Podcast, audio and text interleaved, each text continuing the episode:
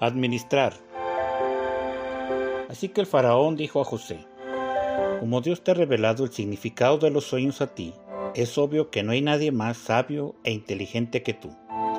Quedarás a cargo de mi palacio y toda mi gente recibirá órdenes de ti.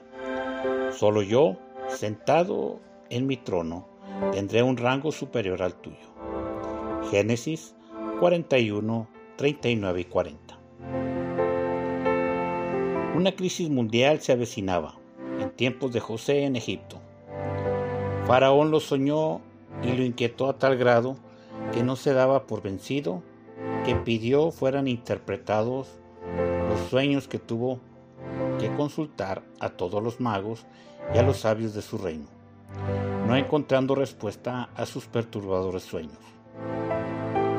José finalmente es presentado delante de Faraón, quien le cuenta el contenido de los sueños a lo que José con certeza revela el significado de los sueños, dando un consejo sabio sobre las características de la persona que habría de administrar riquezas de manera efectiva.